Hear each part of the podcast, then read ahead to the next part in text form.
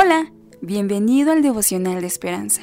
Creemos que en este tiempo Dios traerá inspiración y motivación para tu vida, así que prepárate para un tiempo de intimidad con Dios. 24 de abril. Mejor con Dios. Suyo son el poder y la sabiduría. Daniel 1:11 al 16 y 2 del 19 al 20.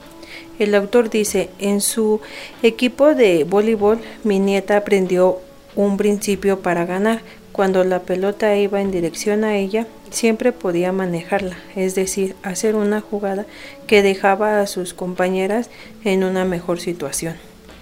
Esa fue la respuesta de Daniel cuando él y sus tres amigos hebreos fueron llevados cautivos a Babilonia por el rey Nabucodonosor. Aunque les ordenaron tres años de entrenamiento en el palacio del enemigo, Daniel no se enojó, sino que pidió permiso para no contaminarse comiendo los alimentos del rey.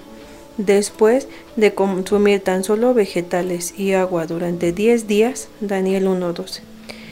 El semblante de ellos era mejor y más robusto que el de los otros jóvenes que recibían la ración de la comida del rey. En otra ocasión, Nabucodonosor amenazó con matar a todos los sabios del palacio si no podían repetir el sueño del rey e interpretarlo. Daniel no entró en pánico, sino que pidió misericordia al Dios del cielo y Dios le reveló el misterio en una visión. 2.19. Tal como declaró Daniel, del Señor son el poder y la sabiduría. Versículo 20.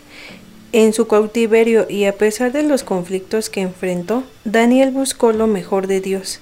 En nuestros propios problemas que podemos seguir su ejemplo y mejorar la situación llevándola a Dios. En este día Dios nos recuerda que es mejor estar a su lado y Él nos ayudará en todo momento o en toda circunstancia, en todo problema que pasemos. Señor, ayúdame a vivir en tu sabiduría, en tu misericordia para los días malos. En el nombre de Jesús. Amén. Esperamos que hayas pasado un tiempo agradable bajo el propósito de Dios. Te invitamos a que puedas compartir este podcast con tus familiares y amigos para que sea de bendición a su vida. Puedes seguirnos en Facebook, Instagram, YouTube y Spotify como Esperanza Tolcayuca. Hasta mañana.